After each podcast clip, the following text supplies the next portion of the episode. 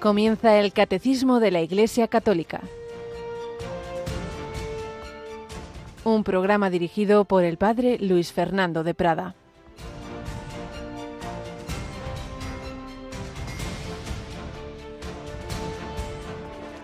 Entrad por la puerta estrecha, porque ancha es la puerta y espacioso el camino que lleva a la perdición, y muchos entran por ellos. Qué estrecha es la puerta y qué angosto el camino que lleva la vida, y pocos dan con ellos. Alabado San Jesús, María y José, muy buenos días en este martes 27 de junio de 2023, 27 de junio. Nuestra Señora del Perpetuo Socorro, San Cirilo de Alejandría, fue de esos que dan con la puerta estrecha en medio de dificultades, de controversias, antes lo oíamos en, la síntesis de su vida, aquel famoso concilio de Éfeso que define que Santa María es verdaderamente Madre de Dios, de esa persona, una persona divina.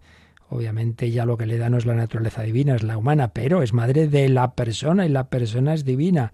Santa María, Madre de Dios.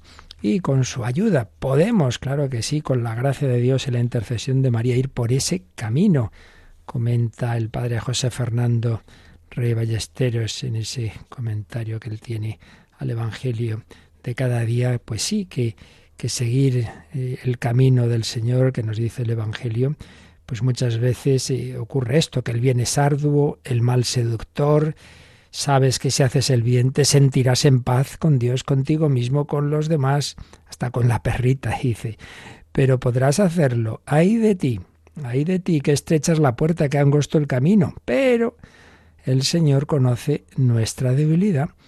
Por eso, además de avisarnos de que la puerta de la vida es estrecha, también nos dice, yo soy la puerta y yo soy el camino.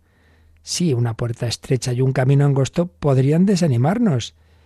Pero si el camino es Cristo, si la puerta es Cristo, entonces basta un abrazo de enamorado. Y en efecto, siempre ocurre esto. La clave está en el amor. Si uno quiere, si uno ama un trabajo que en sí mismo, una familia, un, hogar que en sí mismo tiene tareas cansadas, pesadas, cuando hay amor entre la familia se hace con alegría, se hace con gusto. Por lo mismo, la vida cristiana, si la hacemos porque, bueno, hay que ir, hay que hacer esto, hay los mandamientos, hay que ir a misa, pues claro, eso es insoportable. Y enseguida nos podrá el mundo con sus seducciones.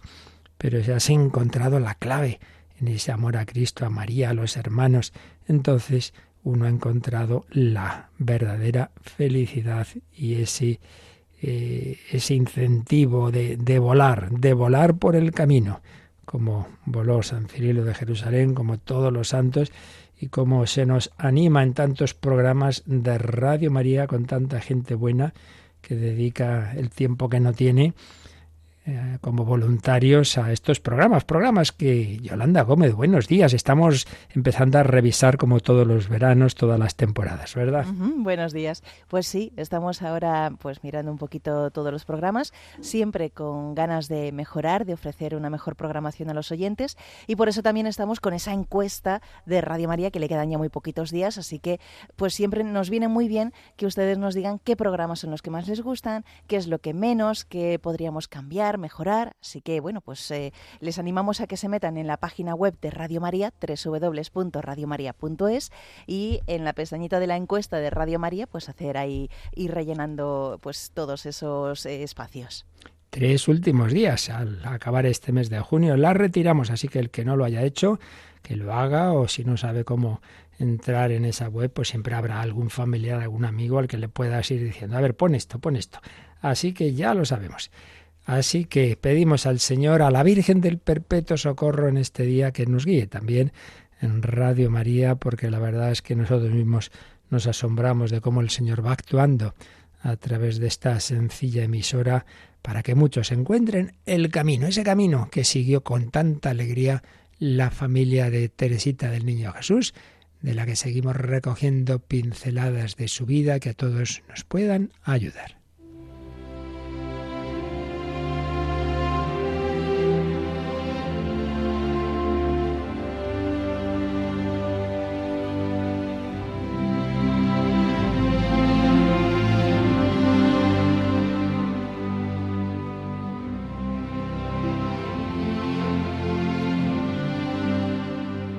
Historia de una familia, una escuela de santidad de la obra de este título del padre Esteban José Piat. Vamos recogiendo fragmentos un poquito libremente, pero que nos sirvan para nuestra propia vida cristiana. Y estábamos viendo cómo este matrimonio santo Luis y Celia iban educando a sus hijos. Recordemos que habían perdido a cuatro pequeños, pero les habían quedado cinco niñas. La pequeña de todas, Teresita. Y habíamos dicho algo de la educación de las cuatro mayores y nos quedaba precisamente a la gran Santa Teresa del Niño Jesús. Y sobre la educación de la misma escribe este autor, los esposos Martín, llegados al fin de su vida conyugal, van a esculpir la obra cumbre que los inmortalizará. Cuatro años y medio había cumplido Teresita cuando murió su madre, de quien había de guardar recuerdo imborrable. Escribe así Teresa en su famosísima Historia de un alma, que si no la habéis leído, os lo aconsejo vehementemente lo hagáis. Dios se dignó paternalmente despertar mi inteligencia en hora muy oportuna e imprimir tan imborrables en mi memoria aquellos sucesos de mi infancia que aun siendo muy pasados me parecen de ayer. Sin duda Jesús quiso que conociera y apreciara a la Madre incomparable que me había dado.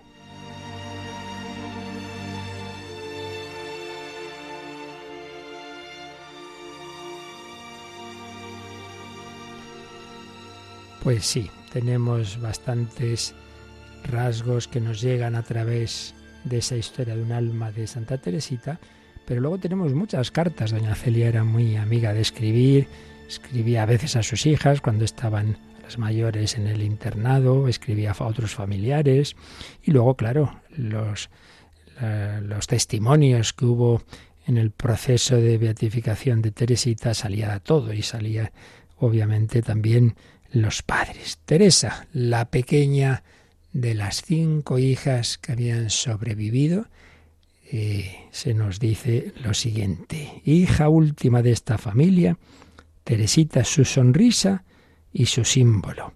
Escribe doña Celia, me parece que la quiero más que a las otras, sin duda porque es Benjamina. Dios mío, cuánta sería mi pena si llegara a perderla y mi marido la adora. Las hermanas mayores también la quieren muchísimo. En casa, escribe una de ellas, todos se la comen a besos. Está tan hecha a los mimos que ya ni les presta atención. Ah, entonces era una niña mimada. Pues podría haberlo llegado a ser, pero tenía unos padres que ante todo buscaban su santidad como de las demás y por eso iban bien templados y equilibrados esos mimos con la exigencia y con decir lo que estaba mal, porque bueno, como todo niño pequeñito, también tenía cosas a corregir.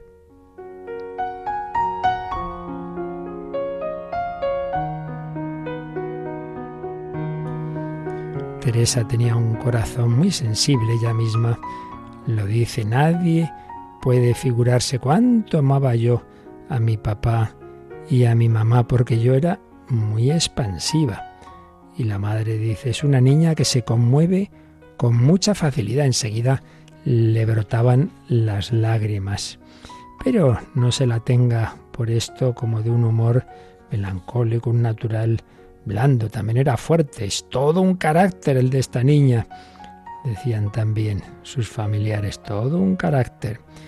Y tenía una franca lealtad que la llevaba a confesar sus menores travesuras si hacía algo que no estaba bien, enseguida eh, lo, reconocía o cuando la regañaban y caía en la cuenta de ello, pues se conmovía. Dice su madre, la niña no mentirá por todo el oro del mundo. Es como fina como el ámbar, muy franca y muy animosa.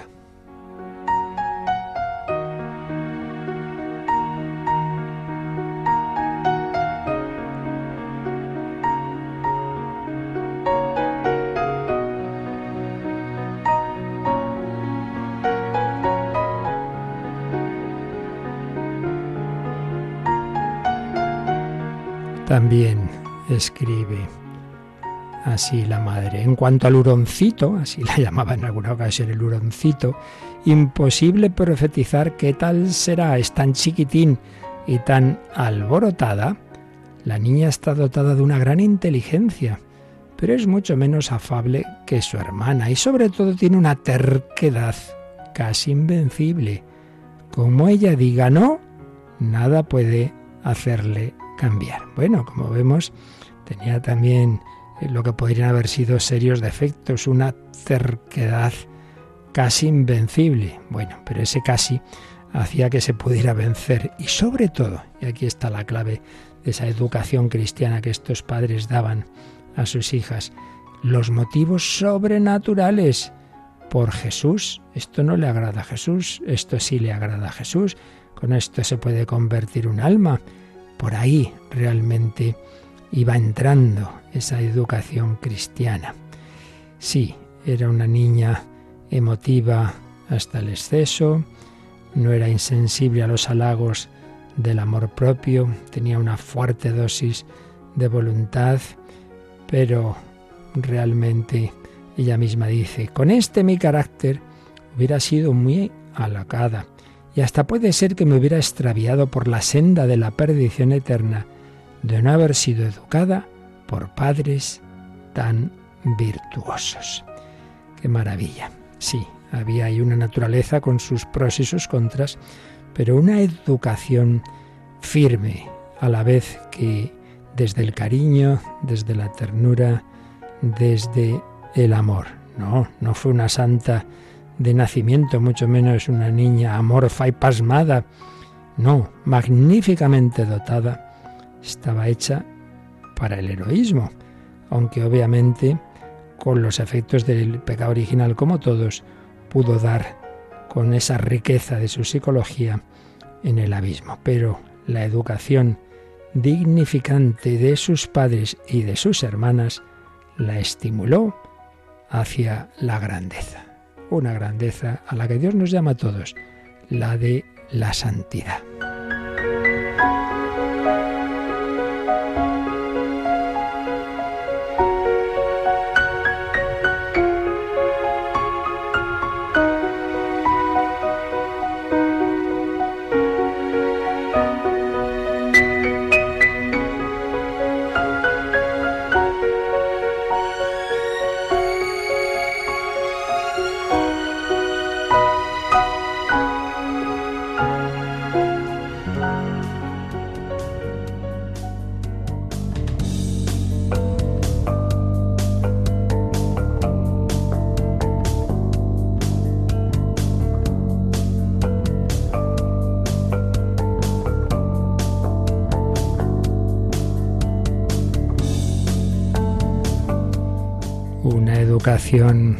Cristiana, católica y por tanto con Jesucristo en el centro, un Jesucristo resucitado y vivo.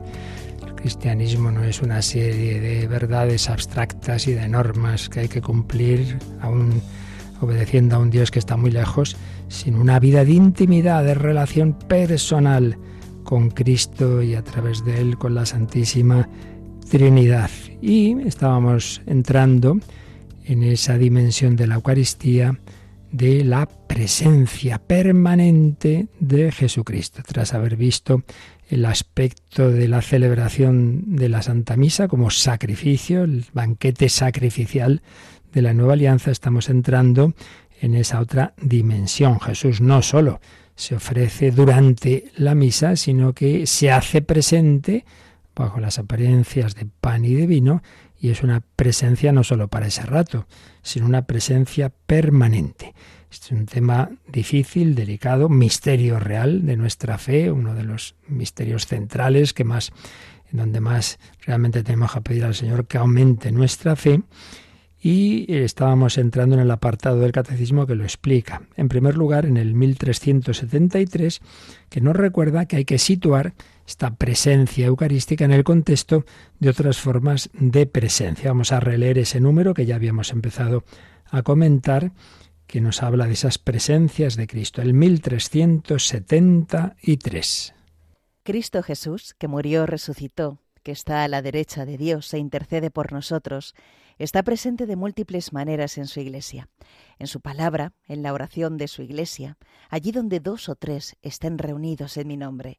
En los pobres, en los enfermos, los presos, en los sacramentos de los que Él es autor, en el sacrificio de la misa y en la persona del ministro. Pero sobre todo, está presente bajo las especias eucarísticas. Así pues, aquí se nos han dicho básicamente dos cosas. Una, que Jesucristo está presente de múltiples maneras en su iglesia. Y se nos han enumerado pues algunas de esas presencias. Cuando se, proclama su palabra, pues es Jesús el que habla, por ejemplo, en la Santa Misa, porque cuando eh, hacemos las lecturas decimos palabra de Dios y sobre todo cuando llegamos al Evangelio nos ponemos de pie y si es una celebración solemne, se ponen velas al lado, se inciensa. Bueno, y luego siempre el, sacerdote que al empezar la misa ha besado el altar, besa el, el libro del Evangelio. Esto es muy significativo. Beso al altar, pues es reconocer esa especial presencia de Cristo que se ofrece como sacerdote y víctima en el sacrificio de la misa, lo que vimos en los días anteriores.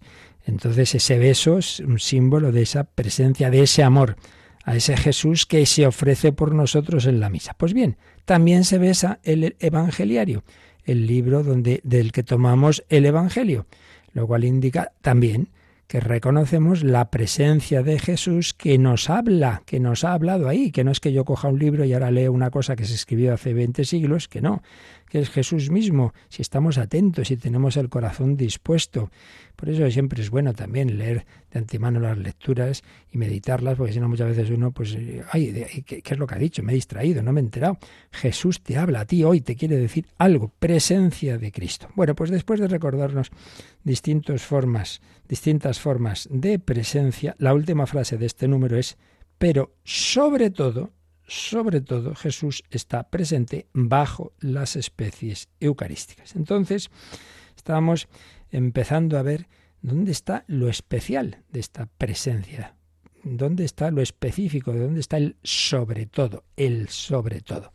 Y, en primer lugar, habíamos recordado, estoy sirviéndome de unos apuntes, una pena no se llegara a hacer un libro de ello, que un gran teólogo pues nos explicó años A sobre todo este tratado de la Eucaristía, el padre Candido Pozo.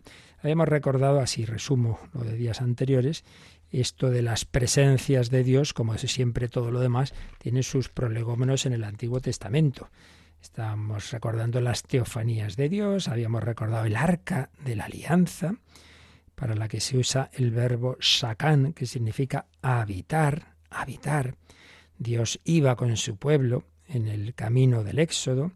La nube, Dios habita, era, esa nube era una señal de esa presencia de Dios, de esa visita de Dios. Dios habita en el interior del arca, la nube bajaba, eh, cuando Moisés entraba en el también en aquella tienda de la alianza, el templo, templo lugar por excelencia de la presencia comunicativa de Dios, del verbo sacan los rabinos van a sacar el sustantivo Shekinah, es decir, presencia de Dios habitando, y precisamente esta palabra la va a usar San Juan en el prólogo de su Evangelio. El Logos se hizo carne y habitó, y habitó entre nosotros.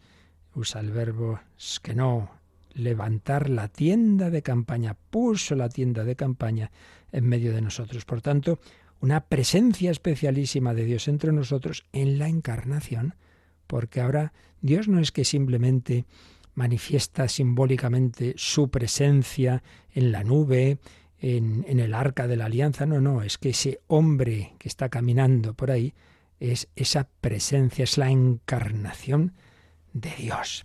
Bueno, pues tras la vida de Jesús, tras su pasión, tras su muerte y su resurrección, Jesús va a decir cuando envía a los apóstoles al mundo, sabed que yo estoy con vosotros todos los días hasta el fin del mundo, hasta la consumación de los siglos. Antes había hablado de algunas de estas presencias que el número que acabamos de leer nos ha recordado, donde dos o tres estén reunidos en mi nombre y estoy yo en medio de ellos. tuve hambre, me disteis de comer.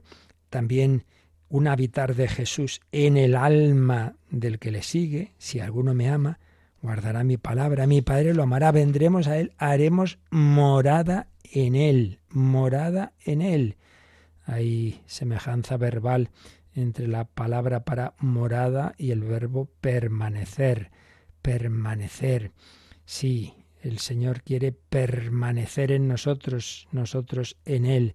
Y San Pablo nos dirá que Cristo habite por la fe en vuestros corazones, enraizados y cimentados en la caridad. Bueno, pues hasta aquí estamos todavía en ese contexto de distintas formas de presencia. ¿Dónde está lo específico de la presencia eucarística? Lo vamos a ir viendo poquito a poquito, a veces repitiendo cosas desde distintos puntos de vista, pero como ya he dicho también varias veces, creo que si en algo tenemos que detenernos y no tener prisa, es en el sacramento de los sacramentos, el sacramento rey, el, el, amor de los amores, y además el que tenemos más a nuestra disposición para poder todos los días estar ante el Señor sacramentado, para poder vivir la Santa Misa y comulgar, incluso si el Señor nos da esa gracia diariamente. ¿Dónde está lo especial? Y entonces ahí veíamos, hemos comenzado a señalar tres pasos. Por un lado, como Jesús prometió una presencia especial, la Eucaristía prometida. Vimos, vimos, pero lo recordaremos también, cómo instituye, claro, instituye la Eucaristía en la última cena. Y veremos también, aunque algo creo que ya dijimos, cómo se celebraba en el cristianismo primitivo y ya el primer testimonio está en el propio Nuevo Testamento, concretamente en San Pablo, en su primera carta a los Corintios. La Eucaristía prometida, ante todo lo tenemos en un discurso que también analizamos cuando al, empezar a comentar todo el tratado de todo lo relativo a la Eucaristía en el Catecismo, eh, habíamos ido viendo qué textos bíblicos hay, y es el del capítulo 6 de San Juan. Pero ahora en qué nos fijamos? Nos fijamos en cómo Jesús hace esta afirmación. Yo soy el pan vivo bajado del cielo. Jesús se identifica con un pan, con un pan vivo bajado del cielo. Y no una vez, ¿eh? sino en varios versículos de ese capítulo 6, 35, 41, 48, 51. Pero mm, podía uno decir, bueno, es una manera simbólica de hablar. No, no, ojo, que también dice que hay que comer su carne y beber su sangre. Y los que conocen bien el, el griego bíblico y el arameo que está detrás, seguramente pues en la, lengua que usó Jesús, dicen que el verbo que aquí se usa eh, cuando dice Jesús comer eh, su carne es ni más ni menos que masticar, madre mía, masticar la carne del Señor. Por eso se entiende hubo judíos que dijeron, pero bueno, pero bueno, ¿cómo puede este darnos a comer su carne? Porque lo entendieron en un sentido material, como si Jesús estuviera invitando a la antropofagia. Obviamente no es así, pero quedémonos con el dato. No está hablando aquí Jesús de una cosa así muy etérea, nada de eso, sino muy realista. Más datos de este discurso. El que come el pan vivo, vivirá. Es un pan vivo y porque está vivo puede dar vida. No estamos hablando de carne muerta. No es que Jesús después de muerto entonces comemos. No, no, no, no, no. Es Cristo vivo. Y si es Cristo vivo, es Cristo entero. Cristo entero, que me da la vida, porque Él está vivo. Y el capítulo, perdón, el versículo 51, Juan 6, 51, dice otro dato. Es mi carne por la vida del mundo. Es decir, se hace alusión a que esa ese cuerpo que está vivo es un cuerpo entregado en sacrificio. Esto es lo que tiene que ver con lo que el apartado que vimos anteriormente. La Eucaristía es sacrificio, pero ahora estamos fijándonos en la presencia de Jesús. Y no solo habla de comer su cuerpo, sino beber mi sangre. Si no comiereis la carne del Hijo del Hombre y bebiereis su sangre, no tenéis vida en vosotros. El que come mi carne y bebe mi sangre tiene vida eterna, y yo lo resucitaré en el último día. Mi carne es verdadero manjar y mi sangre es verdadera bebida. El que come mi carne y bebe mi sangre permanece en mí y yo en él. Y finalmente en Juan 6:57, como es fuente de vida el Padre que me envió y yo vivo del Padre, así también quien me come vivirá por mí. Madre mía. Eucaristía prometida con unos términos muy realistas. Jesús nos quiere dar la vida, la vida divina, la vida que viene del cielo, y nos la da porque su cuerpo vivo nos lo pone a nuestra disposición. Vamos a poder recibir, vamos a poder comulgar, comer ese cuerpo vivo. Bueno, Eucaristía prometida. Y San Pablo, su primera carta a los Corintios, por un lado nos va a hablar de, de cómo estaba celebrando la Eucaristía y luego después nos hablará de, cómo le llegó a él la tradición de la institución. Obviamente primero fue la institución y luego cómo celebraban la, eh, Eucaristía, pero vamos a seguir el orden de San Pablo en su primera carta a los Corintios. Si nos vamos al capítulo 10, entonces hay un, en el 10, 16, eh, San Pablo habla de un cáliz de bendición. Bueno, la cena pascual, en cuyo contexto Jesús instituye la Eucaristía, había varias copas y la última copa era, se llamaba así, copa de bendición. Pues bien, dice San Pablo, ese cáliz de bendición que bebéis es comunión con la sangre de Cristo, pero lo dice en interrogantes, como una pregunta retórica. ¿No es así que el cáliz es comunión con la sangre de Cristo? Entonces aquí nos fijamos en esta palabra, comunión, en griego koinonía, comunión, comunicación, contacto.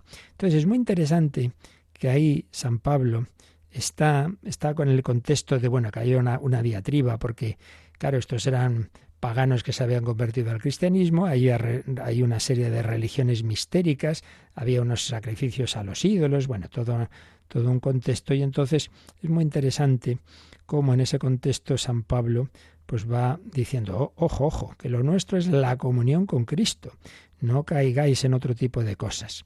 Entonces usa esa palabra coinonía, que se usaba también en esas religiones mistéricas. ¿Qué significaban esas religiones? Comunicación real con los dioses, con los dioses. Pero también en el versículo 18 habla de los sacrificios que hacían los judíos, las víctimas, las víctimas que se inmolaban en un altar como un símbolo de la comunión con Dios. ¿Veis? El contexto es que en las diversas religiones se busca la comunión con Dios o con los dioses, si estamos hablando de esas religiones paganas, de esas religiones mistéricas. Pero claro, con estos matices, la comunión en las religiones mistéricas era tal que podemos decir los dioses como que poseían el espíritu de quien entraba en esos misterios. Mientras que en cambio para los judíos Claro, ellos tenían el concepto revelado por Dios de que Dios es muy trascendente. No, no, no hay esa, esa comunión como la que se entendía en esas religiones mistéricas. El versículo 18, San Pablo dice que cuando se comen las víctimas, sí se produce una coinonía, una comunión con el altar. Pero bueno, analizando el pasaje, que aquí no lo hacemos con detalle, por supuesto, lo que podemos ver es que San Pablo está hablando de una comunión, digamos, intermedia entre la que pretendían los paganos con esas religiones, que era una especie de posesión, como así como el demonio puede poseer el, eh, el cuerpo de una persona, pues ellos con esos sacrificios buscaban es una especie de, de comunicación que en el fondo sería como una posesión. No, no, San Pablo no está diciendo eso, pero está diciendo algo más, en cambio, que el contacto o la comunión de los sacrificios judíos. Cuando él habla de comunión con Cristo, está hablando de una comunicación real, pero sin que esa comunicación anule la personalidad del creyente. Esto sería el punto, digamos, de las religiones mistéricas. Uno es poseído por esos dioses y entonces como que pierde su libertad y personalidad. No, no. Nosotros hablamos de una comunicación con Cristo mayor que la que se podía conseguir en los sacrificios judíos, pero de otro orden, mm, distinta, en ese sentido diríamos inferior, eh, un contacto real, una comunicación real, pero eh, rebajando la manera de entenderlo mm, por los paganos y en cambio elevando la manera de entenderla por los judíos. No sé si alguno se ha perdido, pero bueno, lo que en definitivas cuentas queremos decir es esto. En este mm, pasaje, en el capítulo 10 de la primera carta de San Pablo a los Corintios, San Pablo está diciendo que en la Eucaristía hay una comunión con Dios en Cristo, una comunión que en el contexto, en relación con las religiones mistéricas, bueno, se usa la misma palabra, se buscaba esa comunión con los dioses, pero claro, ahí era una cosa totalmente fuera de, lugar a unos dioses falsos en los que se pretendía una especie de posesión en que uno perdía la cabeza, perdía la razón, perdía la libertad, perdía la personalidad. No es eso, pero por otro lado también lo relaciona con los sacrificios judíos en los que se buscaba la comunión con Dios, pero se quedaba bastante más lejos de lo que nos da Jesucristo, que es una comunión muy fuerte, porque vamos a recibirle a Él mismo en su cuerpo, sangre, alma y divinidad, pero sin que eso anule nuestra personalidad. Bien, ese sería un poquito el, capítulo o el, fragmento en que en el capítulo 10 de su carta a los Corintios está hablándonos de cómo esos corintios celebraron la Eucaristía y de ahí unas indicaciones que nos dan otra pincelada, nos dan otra pista comunión, comunicación, coinonía con Jesucristo.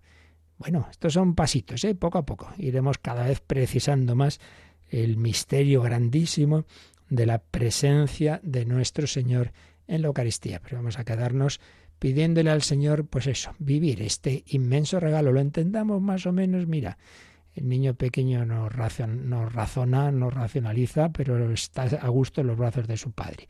Vamos a pedir estar así a gusto a los pies de nuestro Señor Jesucristo, que para eso se ha quedado con nosotros.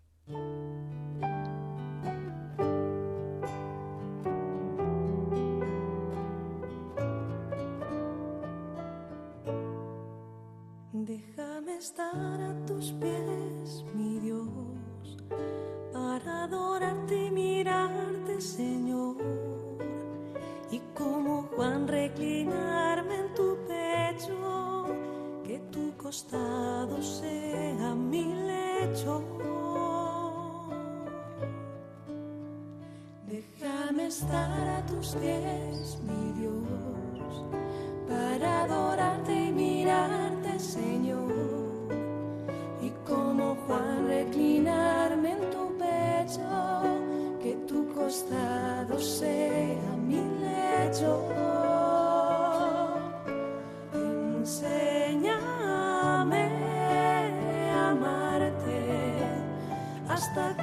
nosso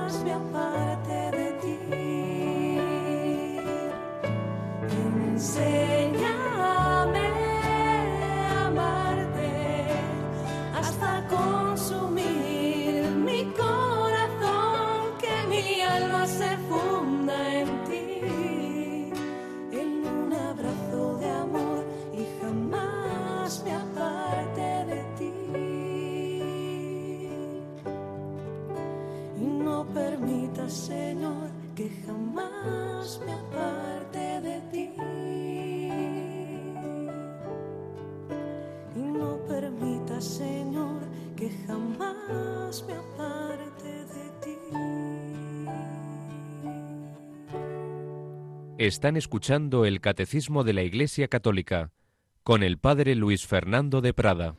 Y en concreto estamos acercándonos a ese increíble, pero creíble desde la fe, misterio del amor loco de Dios que se ha quedado presente corporalmente, sustancialmente. Vamos dando pasitos poco a poco para acercarnos a lo que significa lo específico de la presencia eucarística. Hemos recordado un poquito algo de lo que dice San Pablo en el capítulo 10 de su primera carta a los Corintios sobre la celebración de la Eucaristía. Antes recordábamos la promesa que Jesús hizo en ese capítulo 6 de San Juan, del pan vivo, de, la, de, comer su cuerpo y beber su sangre.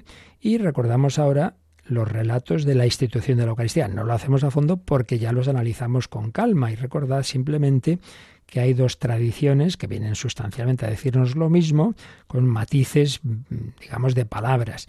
Por un lado, eh, como nos lo cuentan en un lenguaje más semítico, Mateo y Marcos, y por otro lado, pensando ya más en los paganos, con un lenguaje más griego, Lucas y, San Pablo. San Pablo en esta misma carta, primera a los Corintios, Lucas en su Evangelio. Y por otro lado, como digo, la tradición de Mateo y Marcos, dos tradiciones.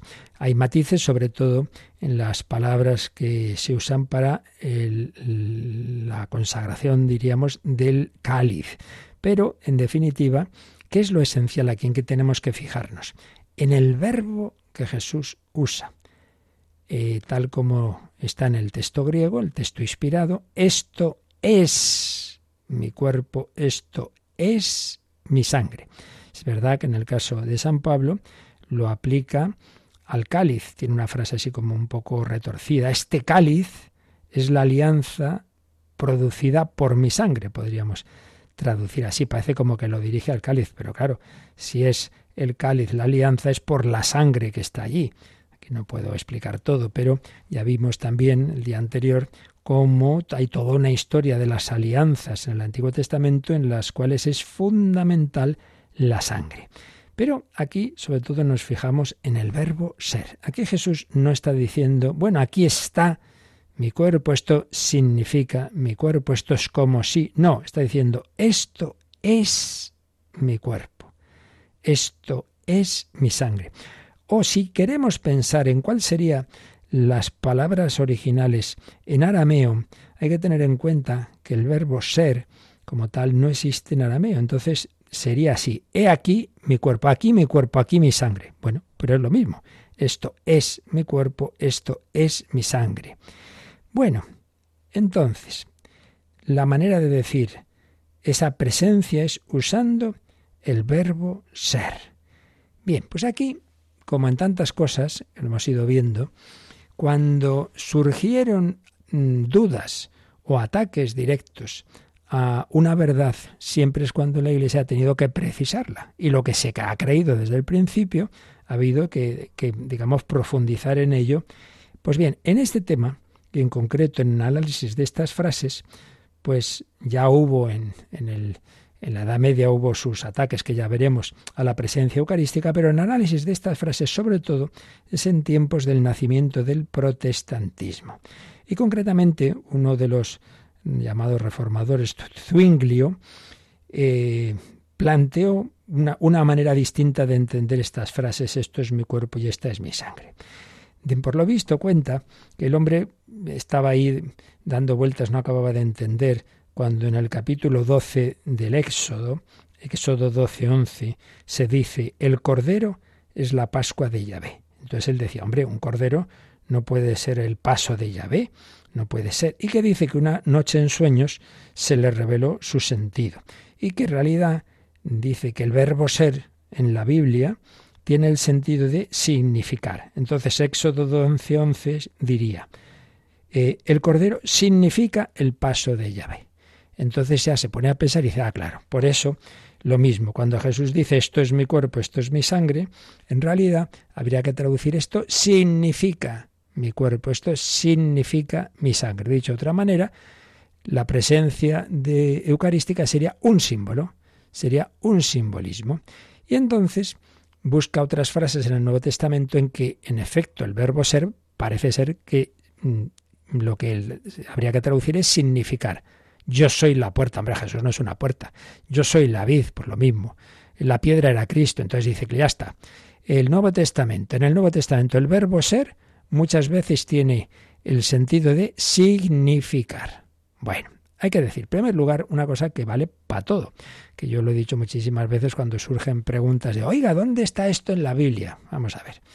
Primero y principal, Jesús eh, enseña con su vida, con su predicación, y envía a sus apóstoles a predicar. En ningún sitio dice ir y escribir. La iglesia empieza a actuar en Pentecostés, se empieza a predicar, se empieza a celebrar. Por eso, como hemos explicado desde el principio del catecismo, el primer cauce de transmisión de la enseñanza de Cristo es la tradición. Lo que ya se predicaba, lo que se celebraba, etc. Y después, poco a poco, a lo largo del siglo I, se va poniendo por escrito, no todo, pero la mayor parte. Por tanto, tenemos dos cauces para conocer la enseñanza de Cristo, la tradición y la escritura. Y concretamente el Nuevo Testamento es posterior posterior cronológicamente al nacimiento de la Iglesia. Esto nunca hay que olvidarlo y es la propia Iglesia la que nos garantiza que estos son libros inspirados. Y cuando uno va mirando lo que la Iglesia ha creído a lo largo de los siglos, se da cuenta de que en efecto siempre, en este tema y en, otros, pues habría que decir lo mismo, se ha entendido de determinada forma la enseñanza de Jesús. Entonces, que un señor venga en el siglo XVI, o estos, estos grupos, estas sectas, que muchas veces ya son eso, sectas, ¿eh? en el siglo XX, que de repente eh, han descubierto, oh, cómo hay que entender lo que Jesús nos dijo. Vamos a ver, por Dios. El Hijo de Dios se hace hombre hace 20 siglos y tenemos que esperar a que aparezca usted en el siglo XX para que nos enteremos realmente lo que nos quiso decir. Hombre, aquí, en fin, algo falla, ¿no? Eso ya para empezar. Entonces, que venga Zwingli en el siglo XVI y después de 1600 años diga todo lo que se ha creído desde los padres de la Iglesia, San Justino, San Ireneo, San Juan Crisóstomo, todo lo que se ha vivido, todas las celebraciones, la fiesta del Corpus, tal, no sé, nada, nada, todo eso está basado en una... Yo ahora aquí tengo un sueño y sé interpretar esto bien, por Dios.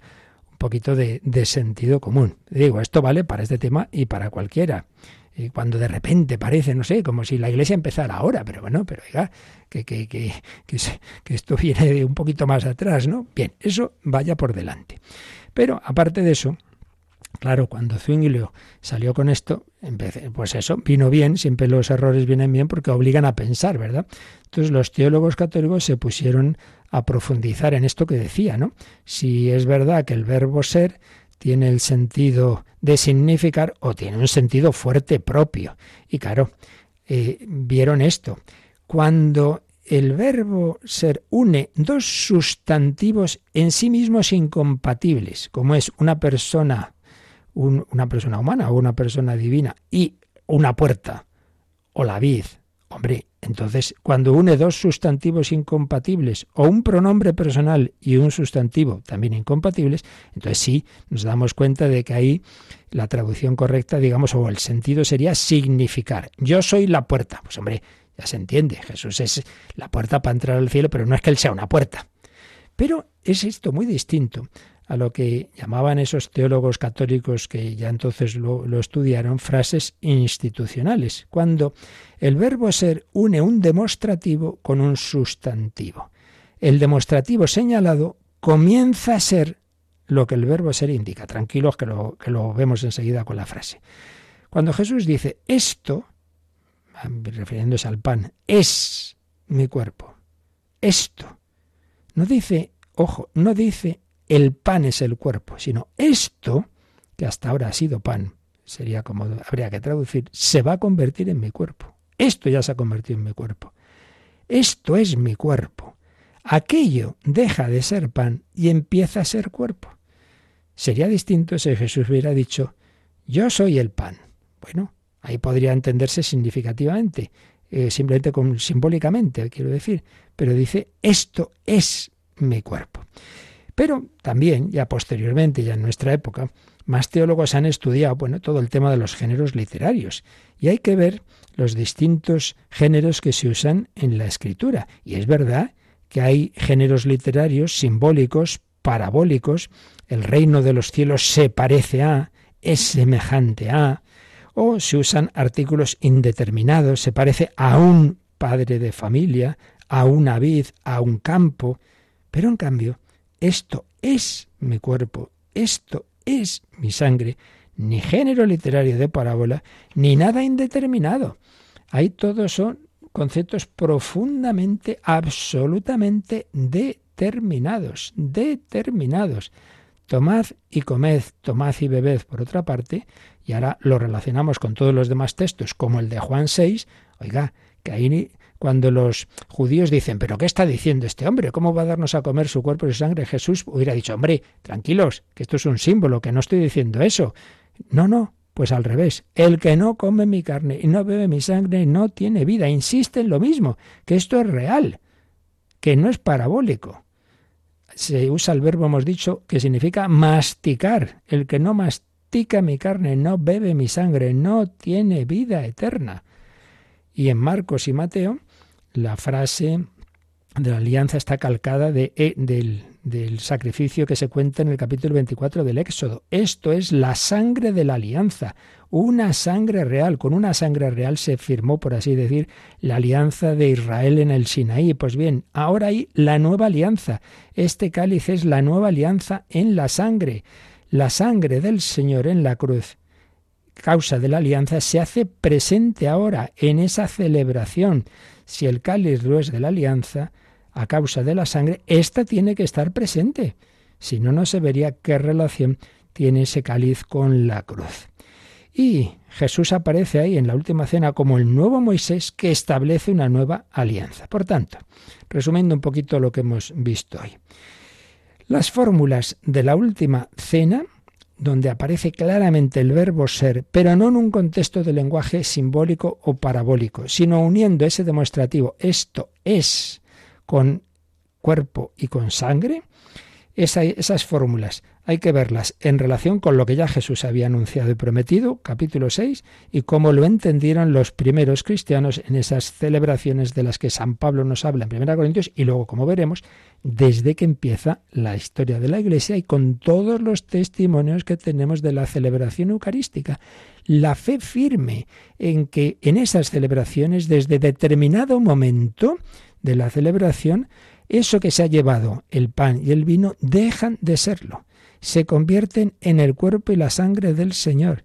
Y eso se da en comunión. Incluso se lleva después de la celebración a los que no han podido asistir, a enfermos, etc. Esa fiesta desde el principio. Nadie puede venir de repente siglo XVI, siglo XX o en el siglo XXI, me da igual, oh, hemos descubierto ahora que hay que interpretar esto de una manera distinta como lo han hecho los millones de cristianos en 20 siglos, los concilios, los papas. Hombre, por Dios, un poquito de humildad. Me acuerdo cuando era seminarista, me encontré allá por la plaza de Zócodobed en Toledo, pues un buen señor que luego, bueno, pues era de uno de estos grupos sectarios y tal, y ya le dije eso, digo, pero vamos, usted, usted no me venga a estas alturas. Eh, usted va, a interpretarme ahora el siglo XX el Evangelio mejor que San Francisco de Asís, que San Ignacio de Loyola, que Santa Clara, que San Ignacio de Antioquía. Hombre, un poquito de humildad, un poquito de humildad que no aquí de repente un iluminado que aparece, que ha tenido un sueño y que me dice cómo hay que interpretar eh, lo que Jesús nos dijo. Qué mal organizó el Señor las cosas, ¿eh? que ha habido que esperar al siglo XX para enterarnos. Bueno, pues le pedimos al Señor que nos dé esa humildad, ese agradecimiento. Seguiremos profundizando. Sé que el tema es complejo, pero ya sabéis, eh, hay muchos programas en Radio María, otros pues le decimos las cosas más sencillamente. Yo mismo esto de la Eucaristía lo expliqué de otra manera más básica en el nombre de Dios, pero aquí es un programa que queremos intentar profundizar un poco más dentro de que esto no es un curso, ni soy yo quien, de, de alta teología, pero bueno, un poquito, un poquito más de lo habitual si queremos pues dar, porque nos haga pensar y aunque haya alguna cosa que se nos escape, pues no faltaría más, que, que, esto se nos tiene que escapar, porque son los misterios de los misterios. Seguiremos en ellos, seguiremos y ante todo pidámosle al Señor que aumente nuestra fe en esa su presencia. ¿Tenéis ahora algún comentario, alguna cuestión de este u otros temas? Pues tenemos unos minutillos para ello. Participa en el programa con tus preguntas y dudas Llama al 91005 9419. 91005 9419. Puedes escribir un mail a catecismo arroba o escribirnos un mensaje al teléfono de WhatsApp 668 594 383 668 594 383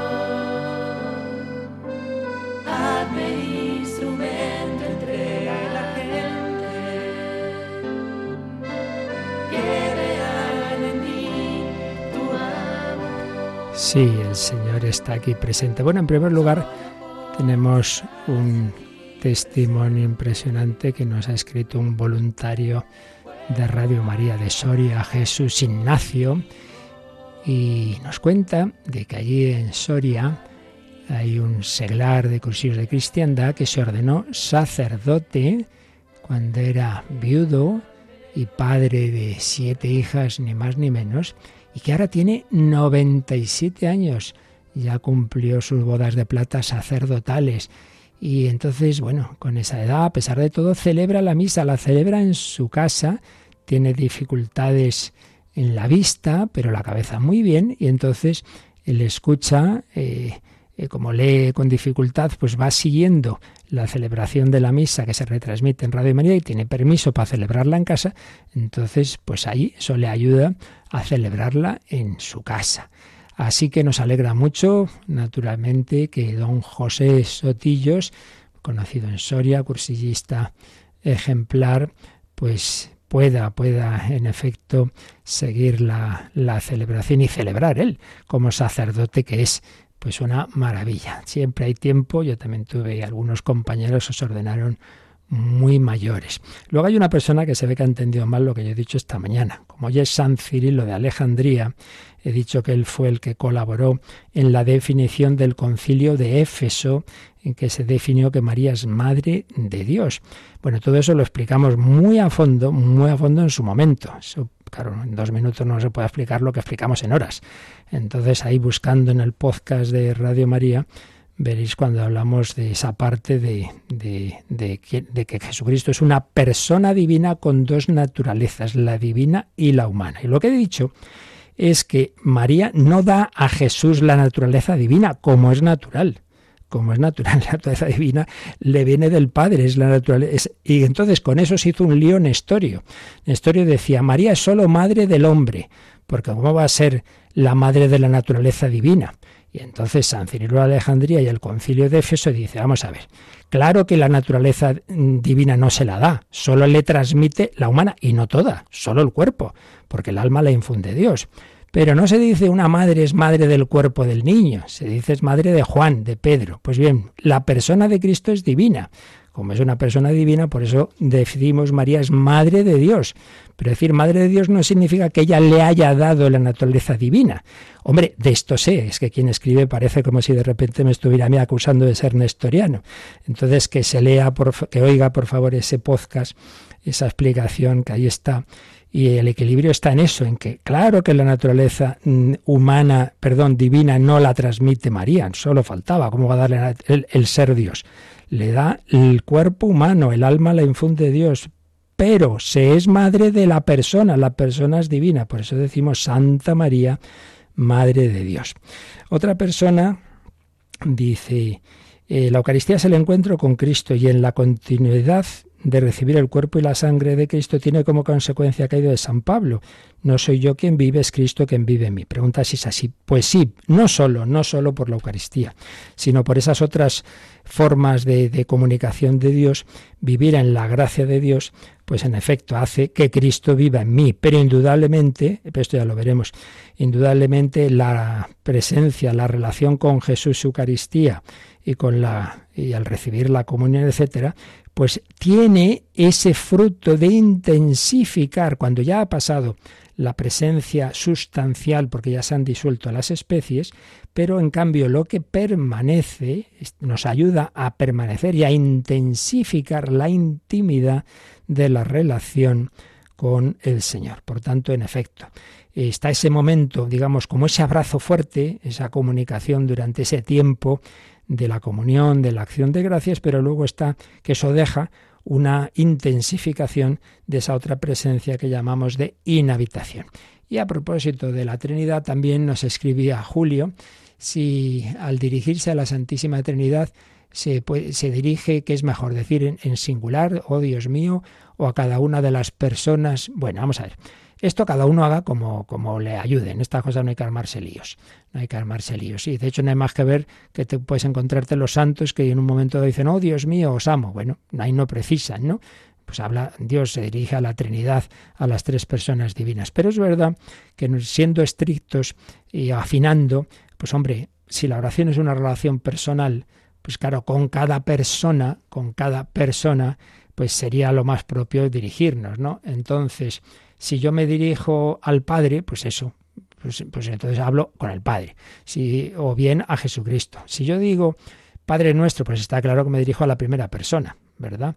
Cuando decimos reza un Padre nuestro a Jesús, hombre, es una manera de hablar, pero propiamente el Padre nuestro es a Jesús. La liturgia, ya lo hemos dicho muchas veces, casi todas las oraciones de la liturgia, cuando decimos, oh Dios omnipotente y misericordioso, nos estamos dirigiendo al Padre. Y la prueba es que terminan diciendo, por nuestro Señor Jesucristo, tu Hijo, tu Hijo. Por tanto, en principio, pues sí, me dirijo al Padre, me dirijo a Jesús, alma de Cristo santifica, y me dirijo al Espíritu Santo, ven Espíritu Santo, en ese sentido en singular. Pero que no hay que armarse líos, te repito, porque es verdad también que Dios es uno. Y entonces, bueno, pues tú puedes dirigir, hacer una oración en la Santísima Trinidad. Santísima Trinidad, creo, espero, adoro en vos, también se puede hacer. Pero bueno, repito que en estas cosas que el Señor no va ahí, ahí diciendo, oye, que has rezado Malik, pon la primera persona, pon la segunda, pues no, no. El Señor no, no es tan complicado como nosotros. Y la Virgen tampoco. Así que a Santa María, Madre de Dios, la invocamos en este día del perpetuo socorro, le pedimos que nos cuide a todos, que nos lleve a su Hijo. La bendición de Dios Todopoderoso, Padre, Hijo y Espíritu Santo, descienda sobre vosotros. Alabado sea Jesucristo.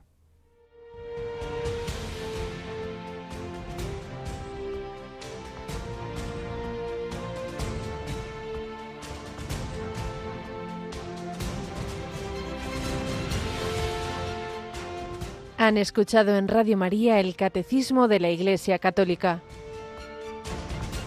un programa dirigido por el Padre Luis Fernando de Prada.